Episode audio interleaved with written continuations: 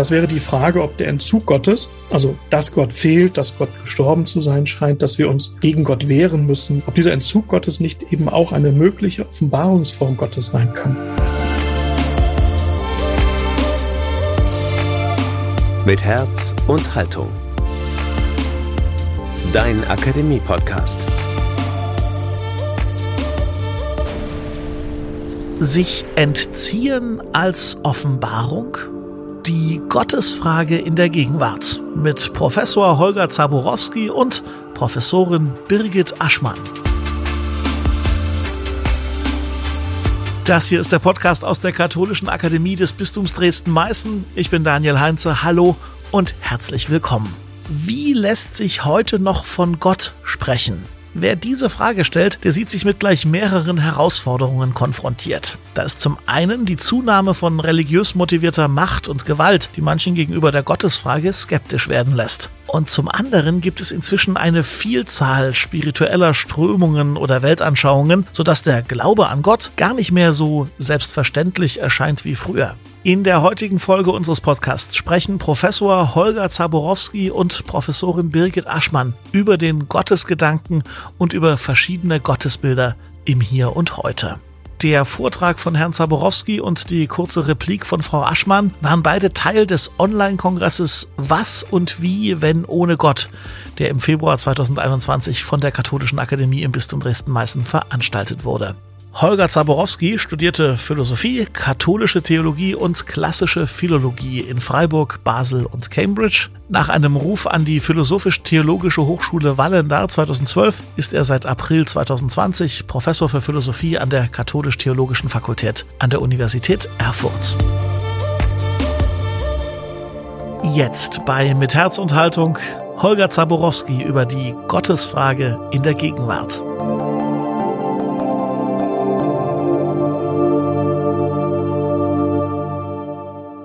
Meine Damen und Herren, ich freue mich sehr, mit Ihnen heute einige Thesen durchzugehen. Insgesamt sind es zehn Thesen, die ich Ihnen vorstellen möchte. Ich möchte mich beschäftigen mit der Frage nach der religiösen Gewalt und ich möchte sie aber in einen weiteren Kontext stellen, weil mir bei der Vorbereitung des Vortrages aufgegangen ist, dass wir, wenn wir über Gewalt reden, auch über die Übermacht der religiösen Erfahrung, eigentlich über ein sehr komplexes Netz von Herausforderungen reden, die eng miteinander verbunden sind. Die erste These betrifft die Religion in der Gegenwart.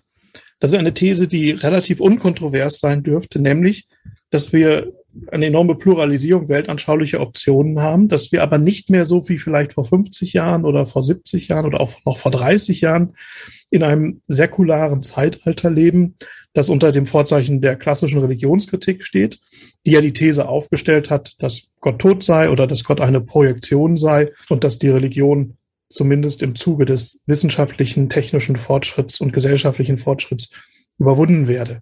Wir bezeichnen heute religionssoziologisch die Gegenwart als postsäkular.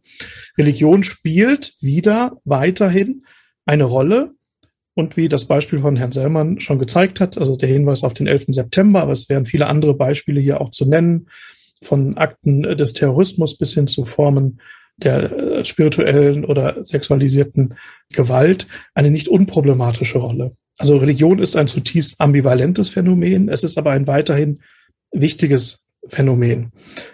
Und das lässt uns weiter nach der Präsenz von Religion, aber vor allen Dingen auch nach Gott noch einmal fragen. Denn wir sehen neben den institutionalisierten klassischen Formen von Religion heute sehr unterschiedliche Gestalten des Religiösen.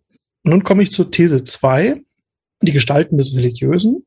Im Grunde kann man sagen, dass die Aktualität von Religion oder des Religiösen, des Spirituellen in der Gegenwart nicht zugleich auch mit einer Antwort auf die Gottesfrage verbunden ist. Das kann auch sein, es ist durchaus möglich, nämlich religiös, heute religiös zu sein ohne die Gottesfrage positiv zu beantworten oder vielleicht sogar ohne die Gottesfrage überhaupt zu stellen. Es gibt das Phänomen eines religiösen Atheismus, also von Atheisten, die nicht mehr wie im 19. Jahrhundert gegen äh, die Religion argumentieren oder ähm, militant antireligiös sind, sondern es gibt das Phänomen des leidenden Atheisten, also des Atheisten, der an seinem eigenen Atheismus leidet, aber eben auch des Atheisten, der sagt, ähm, wir können die Religion oder müssen vielleicht sogar die Religion aufgrund ihrer kulturellen oder diakonischen Leistungen wertschätzen.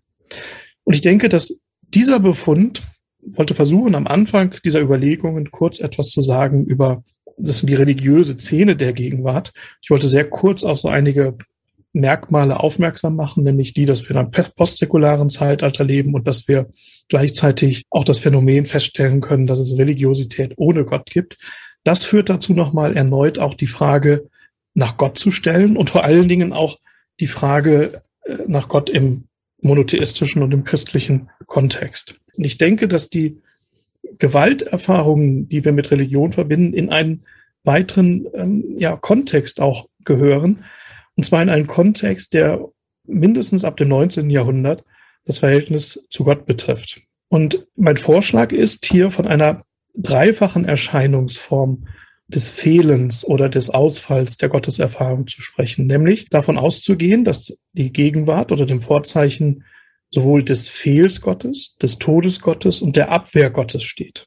Und das sind drei sehr unterschiedliche Erfahrungen. Und ich denke, wenn wir heute nachdenken über die Bedeutung Gottes, die Bedeutung der Gottesfrage und der Gotteserfahrung für die Gegenwart, auch die Zukunft des Glaubens an Gott, wir zunächst einmal die Gegenwart analysieren müssen und feststellen müssen, dass es eben nicht einfach nur ein Ausbleiben der Gotteserfahrung gibt, sondern dass dieses Ausbleiben zumindest drei Momente hat. Den Fehl, den Tod und die Abwehr Gottes. Das bedeutet jetzt nicht, dass es keinen Gott mehr gibt, aber dass der Glaube an Gott, der einmal selbstverständlich gegeben war in breiten Gesellschaftskreisen, heute seine Selbstverständlichkeit eingebüßt hat. Also man kann das gut daran illustrieren. Zur Zeit Luthers war der Glaube an Gott, also an die Existenz Gottes nicht fraglich, sondern es war eher fraglich, was für ein Gott ist das, an den wir glauben oder wer bin ich angesichts dieses Gottes? Ähm, und wir sehen in der Neuzeit natürlich wesentlich stärker, dass die Gottesfrage sich radikalisiert und zur zentralen Frage wird, existiert Gott überhaupt oder nicht? Und diese Frage wird formuliert vor dem Hintergrund von drei Erfahrungen, die jeweils auch mit der Macht oder der Ohnmacht oder der Übermacht Gottes zu tun haben. Und das möchte ich ein wenig entfalten. Darin ordnet sich dann eben auch die Perspektive nach Religion als Gewaltpotenzial ein. Das eine ist, wir machen die Erfahrung des Fehls Gottes. Was ist die Erfahrung des Fehls Gottes? Erfahrungen des Leids führen dazu, dass Gott, wenn man noch an ihn glaubt, entweder als ohnmächtig oder sogar als abwesend oder gleichgültig oder dann sogar als nicht existierend erfahren wird. Leibniz hatte noch behaupten können, dass wir in der besten aller möglichen Welten leben. Aber nun stellen wir fest, und das reicht im Grunde in der Neuzeit vom berühmten Erdbeben in Lissabon, das zu einer Erschütterung dieses Optimismus auf Seiten von Leibniz geführt hat, bis hin zur auch gegenwärtigen Corona-Pandemie, dass angesichts von Naturkatastrophen, Kriegen oder auch der Shoah sich die Frage stellt, ob es überhaupt einen Gott gibt oder ob, wenn es denn Gott gibt, er nicht ein ohnmächtiger Gott ist, der auch angesichts der Gewalttaten des Menschen und die Menschen einander ähm, zufügen, schweigt oder sich als fehlend erweist. Nicht? Wir wünschten uns dann in dieser Situation Gott als Präsenter oder auch als Mächtiger. Nicht? Wir möchten vielleicht glauben, wir können es aber nicht mehr. Der Philosoph Hans Jonas hat angesichts dieser Erfahrung, auch angesichts der Erfahrung der Shoah vor allen Dingen, über den Gottesbegriff nach Auschwitz nachgedacht und argumentiert, dass wir eben dann nicht mehr von der Macht Gottes sprechen können, sondern dieses Prädikat der Macht Gottes ähm, streichen müssen. Also Gott einfach als ohnmächtig denken oder als nicht mehr mächtig. Und das ist auch eine sehr wirkmächtige Erfahrung, weil man sagen kann, dass damit auch bestimmte Gewalterfahrungen verbunden sein können, also mit der Erfahrung der Ohnmacht Gottes. Gott ist dann gleichgültig auch der Gewalt, die Menschen einander antun. Wir haben aber auch den Tod Gottes, äh, also als zweites Motiv, der Fehl Gottes, also Gott fehlt uns, Gott erweist sich als fehlend, als ohnmächtig. Der Tod Gottes, hier orientiere ich mich ein wenig an Nietzsche. Nietzsche stellt ja die These auf, dass wir ihn getötet haben, dass wir also den Gottesbegriff überflüssig gemacht haben. Das heißt, Gott zeigt sich zunehmend als bedeutungslos, als machtlos. Er wurde quasi entmächtigt, weil die Funktionen, die Gott oder der Gottesbegriff lange erfüllt hat, nun anders erfüllt werden, nämlich vom Menschen durch vom Menschen entwickelte Funktionsäquivalente. Das können die Wissenschaft sein, die Technik, die Gesellschaft, die Politik und so weiter. Und es können natürlich auch bestimmte Weltanschauungen, politische Ideologien sein, die dann zum Beispiel ähm, nochmal religiösen Glauben funktionalisieren. Das ist gerade im Zusammenhang religiös begründeter Gewalt natürlich sehr wichtig, dass man die Frage stellen muss, ist es primär eine Religion, die Gewalt ausübt oder sind es primär politische Akzente oder politische Bewegungen, die die Kraft des Religiösen oder religiöse Botschaften, religiöse Perspektiven selbst nochmal instrumentalisieren. Das heißt, zweites Element neben dem Fehlgottes, der Tod Gottes, geht darauf zurück, nicht auf die Erfahrung der Ohnmacht Gottes, sondern die Erfahrung, dass Gott eigentlich überhaupt keine Rolle mehr spielt, dass wir mit jedem Fortschritt, den wir in den Wissenschaften, in der Technik oder auch im gesellschaftlichen Prozess ähm, unternommen haben, immer weniger darauf angewiesen sind, an Gott zu glauben. Zweifelsfrei hat die Religionskritik problematische Aspekte des Glaubens an Gott aufgedeckt, also im Bereich ähm, des Missbrauchs oder der Funktionalisierung Gottes. Und man kann sagen, dass hier an die Stelle der Gottesvergiftung, das ist ein Wort von Tilman Moser, eine Gottesentgiftung stand. Man kann und will nicht mehr an Gott glauben. Das ist eine leicht andere These als die des Fehls Gottes, wo man im Grunde an Gott glauben will, es aber nicht mehr kann, weil man Gott als ohnmächtig erfährt. These 6 nun. Diese These betrifft die Abwehr Gottes. Also man wehrt Gott ab, man will nicht an Gott glauben. Also Gott kann nämlich nicht nur als ohnmächtig erfahren werden und nicht nur als unmächtig, also als der Mächtigkeit verlustig gegangen, sondern er kann auch als übermächtig erfahren oder begriffen werden. Das wäre eben ein Gottesbegriff, der die Freiheit und die Würde des Menschen einschränkt. Also ein Gottesbegriff, der dazu führt, dass Menschen zum Beispiel Gewalt religiös begründen. Und eng damit verbunden ist eben die Erfahrung religiös begründeter Gewalt. Von einem Gottesbegriff, der die Würde und die Freiheit des Menschen nicht bewahrt, kann sich der Mensch eben in einer Abwehrhaltung abwenden. Man will an einen solchen Gott nicht glauben, weil er unserer Freiheitserfahrung widerspricht oder weil man an diesen Gott, der dazu dient, Gewalt zu rechtfertigen, äh, nicht glauben will. Und das ist eben auch etwas, was sich sehr stark in der Diskussion, in der kritischen Diskussion des Monotheismus oder auch des Gewaltpotenzials des Monotheismus ähm, äußert, dass man in Frage stellt oder zunächst mal fragt, ob der Monotheismus nicht per se wegen seines Wahrheitsanspruches zu einem bestimmten, ja, einer bestimmten Form von Gewalt führt und man zum Beispiel kritisch, in kritischer Auseinandersetzung mit diesem Monotheismus dann auch einen neuen Polytheismus verkündet oder eben den Atheismus. Das ist die sechste These. Die siebte These versucht nun, diese drei verschiedenen Erfahrungen, nämlich die Erfahrung des Fehlens, des Todes und die Abwehr Gottes, wir wehren uns gegen die Existenz Gottes, als Zeichen auch eines Entzuges Gottes zu deuten. Das heißt, die Frage ist, ob wir nicht theologisch, und zwar nicht nur religionssoziologisch oder religionswissenschaftlich, theologisch und religionsphilosophisch, diese Erfahrung erstmal sehr ernst nehmen müssen und damit auch die Erfahrung eines neuen Denkens und eines neuen Sprechens im Blick auf einen göttlichen Gott, Gott und im Blick auf seine Spuren. Das wäre die Frage, ob der Entzug Gottes, also dass Gott fehlt, dass Gott gestorben zu sein scheint, dass wir uns gegen Gott wehren müssen oder einen Abwehr Gottes zeigen müssen, ob dieser Entzug Gottes nicht eben auch eine mögliche Offenbarungsform Gottes sein kann.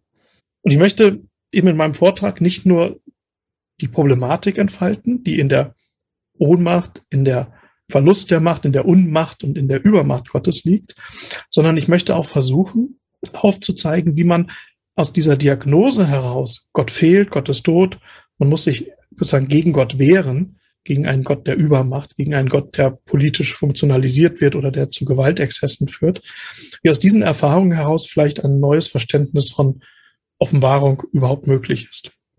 Der Entzug also als mögliche Offenbarung Gottes. Was könnte dies bedeuten? Drei Momente scheinen mir hier erstmal wichtig zu sein.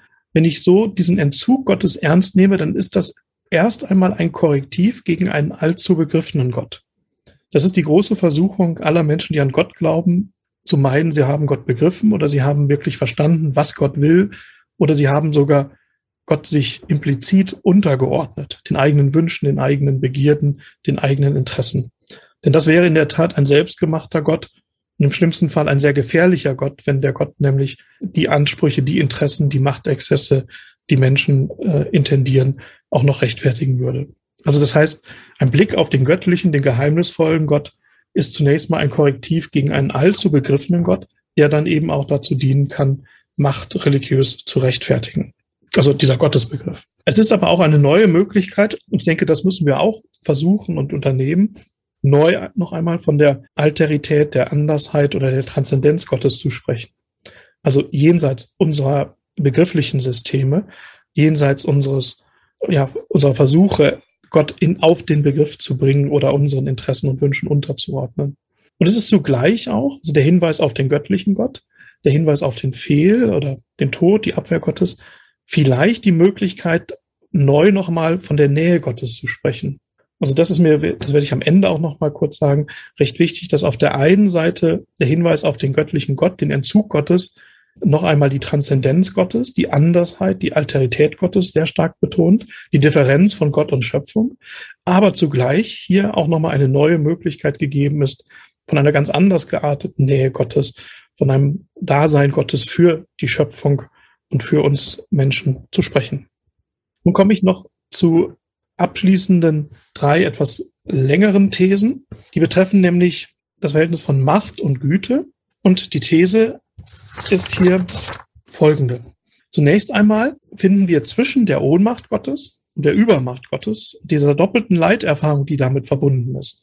Ich glaube, dass es auch eine nochmal wichtig ist zu sehen, dass die Leiterfahrung, die sich aus der Übermacht des Gottesbegriffes oder einer Instrumentalisierung Gottes, einer Gewalttätigkeit, die sich aus dem Gottesbegriff heraus ergibt und der Ohnmacht, dass es beides Leiterfahrungen sind oder beides auch zu Leiterfahrungen führen können. Und wir finden zwischen dieser Ohnmacht und der Übermacht Gottes nach biblischem Zeugnis das, was wir jetzt in Anführungszeichen geschrieben, die Macht Gottes nennen können. In Anführungszeichen habe ich hier Macht geschrieben, weil es sehr wichtig ist, Macht recht zu verstehen, nämlich als Macht der Liebe. Als Liebe, die sich dem zeigen, die sich zunächst auch in einer Weise zeigen kann, die äußerlich wie Ohnmacht erscheinen mag. Also man denke hier an die Macht des Kreuzes oder auch die Macht der Niedrigkeit, die Macht der Erniedrigung, dass gerade Gott sich in der Ohnmacht auch als mächtig zeigen kann. Das ist, denke ich, eine der zentralen Schlüssel auch für das Ostergeheimnis, dass hier eben die Macht Gottes sich auch in der Ohnmacht äh, zeigt. Gottes Macht liegt aber nicht nur zwischen Ohnmacht und Übermacht, ist nicht nur eine Mitte, sondern eigentlich liegt das Verständnis von Gottes Macht jenseits von Ohnmacht und Übermacht. Man könnte sagen, dass dort, wo Gott als ohnmächtig verstanden wird oder als übermächtig, gerade das biblische Zeugnis ein, ein wichtiges Plädoyer erhebt, nämlich darüber neu nochmal über die Macht Gottes nachzudenken. Und zwar jenseits der Ohnmacht, aber jenseits der Übermacht auch. Und dafür gibt es eine Reihe von Gründen. Ich möchte vor allen Dingen zwei nennen. Das eine ist, wenn Gott selbst als sowohl mächtig als auch liebend gedacht wird. Also wenn wir im Grunde Macht als Liebe verstehen, dann gibt es einen starken Grund, um gegen das Leid zu protestieren. Also gerade auch das Leid, das mit Rückgriff auf Gott und den Gottesbegriff anderen Menschen zugetan wird, nämlich von Menschen, oder dass Menschen erfahren, durch Naturkatastrophen oder durch ähm, anderes. Es gibt zwar durchaus eine Spur von Ohnmacht und Übermacht in der Geschichte des Monotheismus. Es ist aber gerade der biblische Monotheismus, der radikal Gottes Macht als Liebe bezeugt und der hofft, dass letztlich alles gut sein wird. Das heißt, in der Anfrage an Gott und an die Instrumentalisierung Gottes durch jetzt im Falle äh, des Terrorismus zum Beispiel ähm, religiös gerechtfertigten Terrorismus, stellt sich die Frage, ob wir da nicht gerade, äh, also ob wir der Schluss richtig ist zu sagen, Gott ist ähm, also dann ganz verzichtbar, der Glaube an Gott, und wir müssen den Gottesbegriff aufgeben, oder ob wir umgekehrt nicht fragen müssen, welchen Gottesbegriff oder welches Gottesverständnis, wie es sich unter anderem biblisch gezeigt hat, können wir gerade nutzen, um eine bestimmte Instrumentalisierung und Funktionalisierung oder Politisierung des Gottesbegriffes auszuschließen. Ich denke, dass gerade der biblisch bezeugte Gott, der biblisch sich offenbarende Gott hier eben nochmal ein ganz starkes Motiv ist, ein ganz starker Ansatz ist, um gegen die Instrumentalisierung, Funktionalisierung Gottes und gegen Formen auch religiös begründeter Gewalt zu protestieren.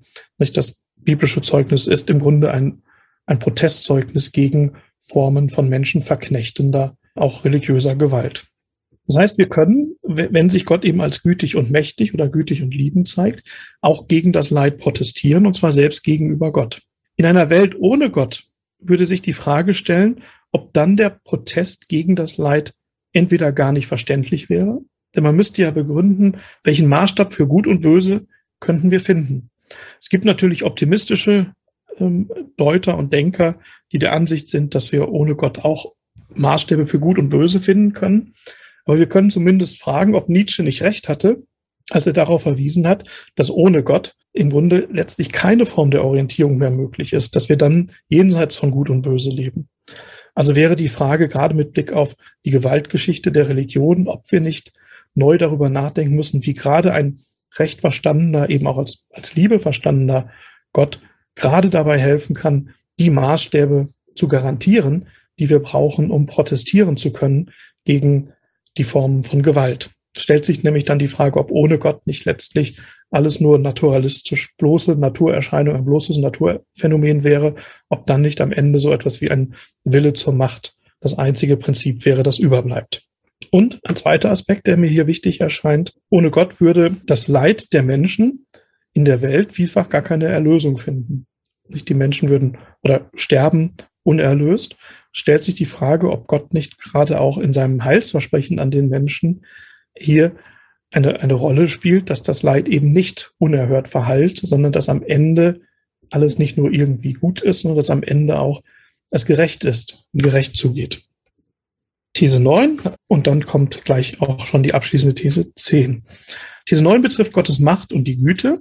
Wir müssen, das habe ich schon betont, sensibel für das Leid der Menschen und die Frage nach der Ohnmacht und der Übermacht Gottes und des Gottesbegriffs sein. Und wir müssen diese Frage äh, nach Gott eben auch leidsensibel stellen. Jetzt stellt sich noch eine andere Frage, das ist im Grunde eine dritte Frage nach den ersten beiden genannten.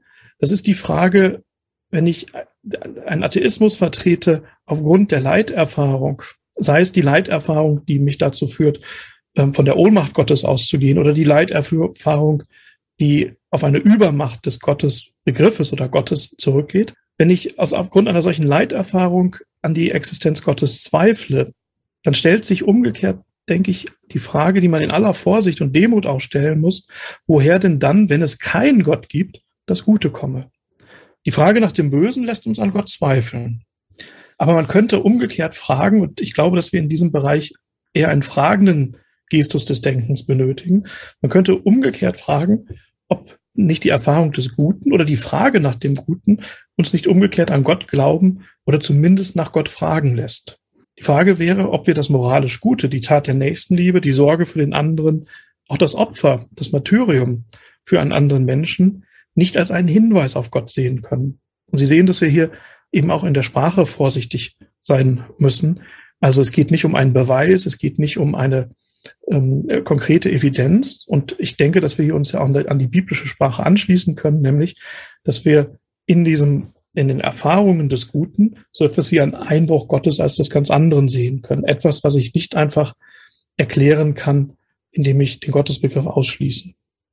Und man könnte umgekehrt fragen, wenn es keinen Gott gäbe, ob wir dann nicht einfach religionsfrei leben, sondern ob sich dann umgekehrt nicht Pseudoreligionen mit allzu menschlichen Göttern entwickeln, die sich ebenfalls als ohnmächtig oder eben übermächtig zeigen können und dadurch auch Leid verursachen oder Leid zulassen können. Also die Anfrage des Glaubens an Gott mit Blick auf das vermeintliche Gewaltpotenzial oder auch das reale Gewaltpotenzial des Monotheismus ähm, hakt meines Erachtens auch daran, dass ja es auch Formen einer äh, Gewaltausübung gibt und auch eine große Gewaltspur gibt, dort wo atheistische Systeme äh, faktisch zu pseudoreligiösen Systemen geworden sind. Also der Nationalsozialismus und der Kommunismus sind hier wichtige Beispiele für so pseudo- und kryptoreligiöse Bewegungen. Das heißt, das Argument, ähm, dass die Kritik des Monotheismus entwickelt, lässt sich dann auch sehr stark als eine Kritik des Atheismus oder des oft pseudo- oder kryptoreligiösen Atheismus formulieren.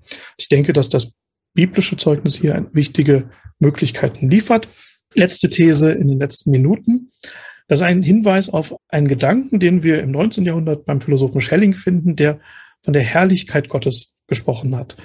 Und das ist auf der einen Seite ein klassisches Theologumenon, die Herrlichkeit Gottes, die Gloria Dei.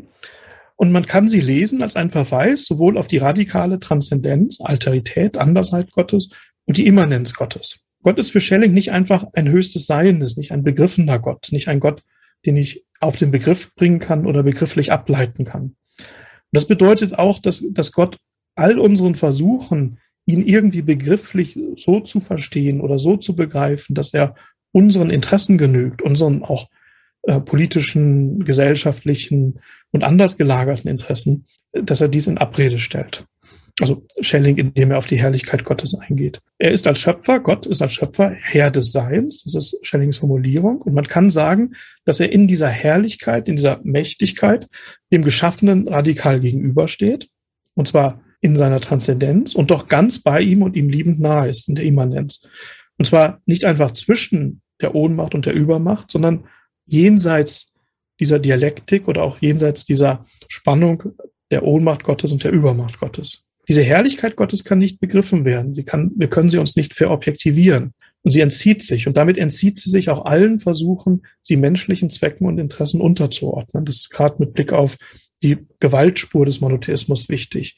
Der Monotheismus recht verstanden hat eigentlich in sich immer schon ja ein Vorbehalt gegenüber die Instrumentalisierung des Gottesbegriffes. Wir können natürlich Gott und den Gottesbegriff uns nutzbar machen, funktionalisieren und auch für Gewaltexzesse nutzen. Aber der Monotheismus hat umgekehrt also immer eine, ein Vorbehalt dagegen, weil er eben Gott als immer auch radikal anders denkt als den radikal anderen der Schöpfung, der als Herr der Schöpfung, der Schöpfung gegenübersteht und ihr auch ganz nahe ist. Diese Herrlichkeit zeigt sich spurenhaft, so dass man zumindest nach ihr fragen könnte und dass man so, dass man vielleicht zumindest auch nach ihr fragen sollte. Hiermit schließe ich und danke Ihnen sehr herzlich für Ihre Aufmerksamkeit.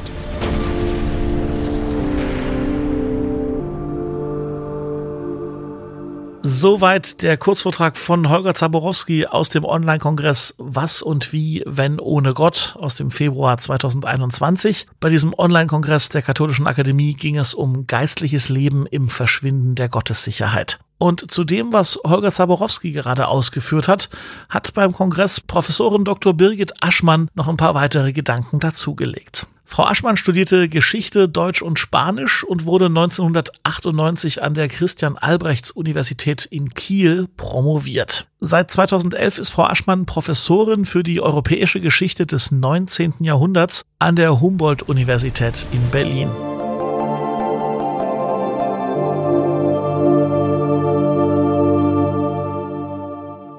Ich will schnell versuchen, äh, etwas zu dem sehr, sehr dichten Vortrag von Kollegen äh, Zabarowski zu sagen und andererseits ein bisschen auch äh, von meiner eigenen Perspektive einfließen zu lassen, eben aus der Perspektive der Geschichtswissenschaft und zum anderen den Brückenschlag hinzubekommen, hin immer wieder zum synodalen Weg. Vielleicht nur nochmal zur Klärung einfach auch der Begriffe, weil Herr Zaborowski so einfach und locker von der Spätmoderne und der postsäkularen Zeit gesprochen hat was gar nicht auf allen so klar ist, worüber wir da genau reden. Also gerade weil die Spätmoderne eben ein Begriff ist, der im Grunde genommen so richtig erst mit der Zeit um 1970 beginnt und etwas ist, was auch von Soziologen, auch gerade dem Soziologen Andreas Reckwitz, bezeichnet wird als eine Zeit, in der es zu einem Paradigmawechsel kommt von einer Abkehr der Logik des Allgemeinen hin zum Besonderen. Das ist vielleicht auch nochmal wichtig, ähm, wenn wir fragen, wie eigentlich unsere Religiosität heute aufgestellt ist, weil wir eben nicht mehr zu denjenigen gehören, wenn man dieser Grammatik folgt, ähm, nicht mehr zu denjenigen gehören, die sein wollen wie alle anderen, sondern die etwas Besonderes sein wollen. Und in dieser Zeit ereignet sich nun etwas wie die Wiederkehr der Götter, also Rückkehr des äh, Religiösen, die postsäkulare Zeit. Das heißt aber eben auch, und das wäre meine erste, sozusagen der nächste wichtige Punkt, ähm, also neben, neben erstens der Begriffsklärung, der zweite Punkt eben, wann ist eigentlich überhaupt das Zeitalter des Säkularen? Dass wir uns einfach nur verdeutlichen, meine These ist, die ist wirklich sehr, sehr kurz, wenn es sie überhaupt gegeben hat, diese Zeit des Säkularen.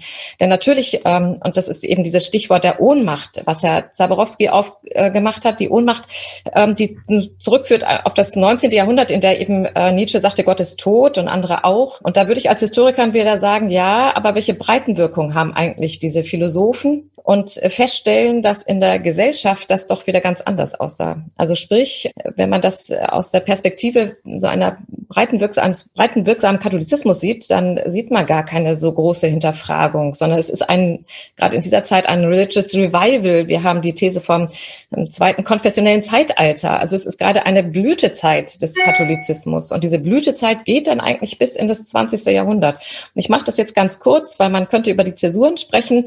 Und Herr Zaborowski hat auch ähm, die Problematik erwähnt, kann man eigentlich nach Auschwitz noch von Gott sprechen? Liegt nahe, diese Frage. Tatsächlich muss man beobachten, unmittelbar nach Auschwitz hat es den Katholizismus nicht beeinträchtigt. Ganz im Gegenteil, Ende der 40er Jahre, in den 50er Jahren kam es zu einer neuen Blüte.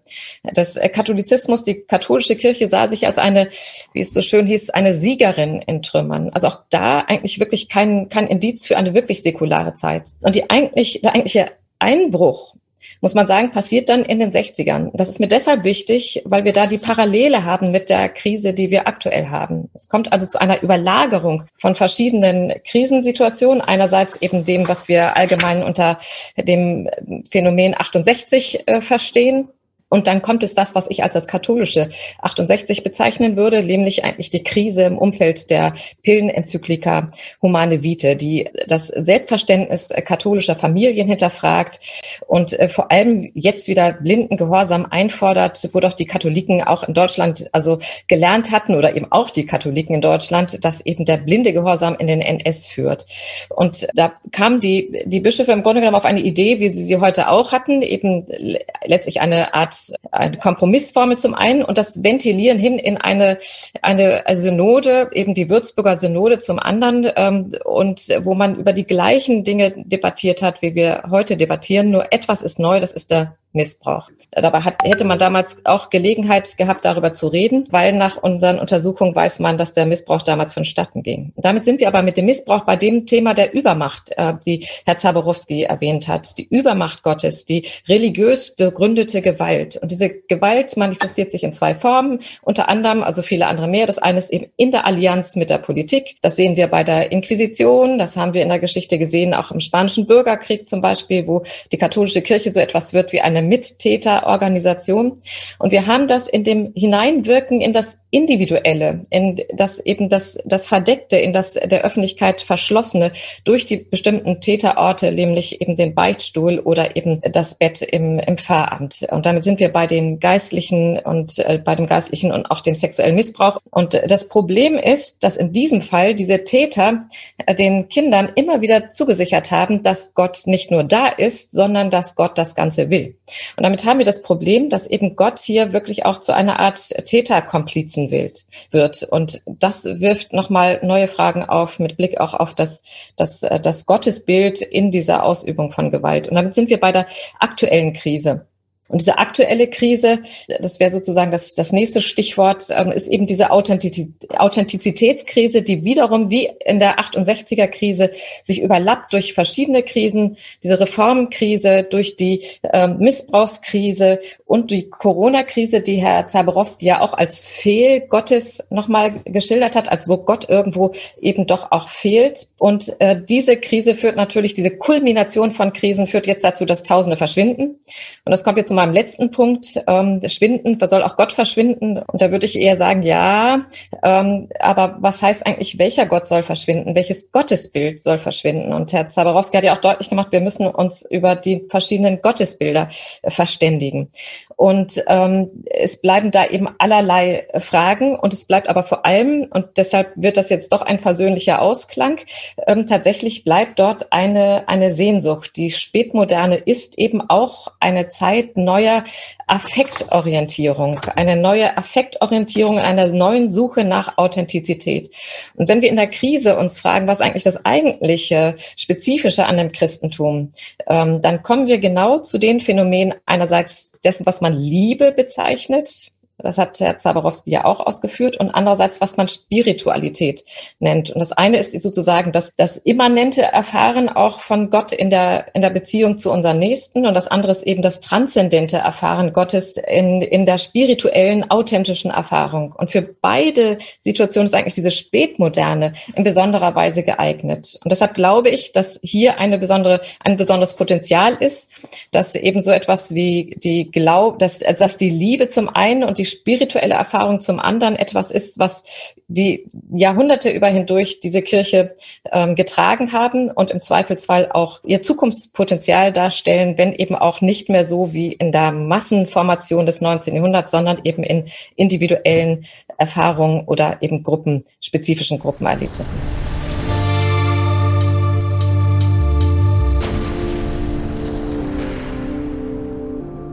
Soweit die Replik von Birgit Aschmann zum Vortrag von Holger Zaborowski beim Online-Kongress Was und wie, wenn ohne Gott. Und natürlich sind wir auch diesmal gespannt, was ihr zu sagen habt zu dem, was ihr gerade gehört habt. Sagt uns am besten über Instagram oder Facebook oder meldet euch bei uns direkt über die Website der Akademie lebendig-akademisch.de.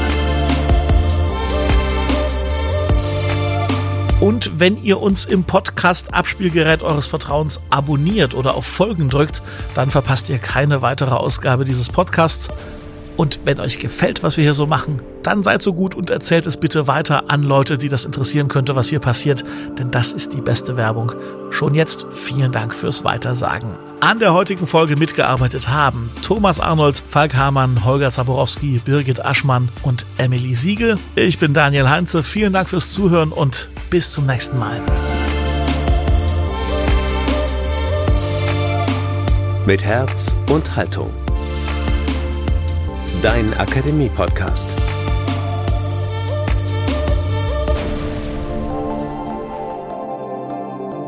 Ein Angebot der Katholischen Akademie im Bistum Dresden-Meißen.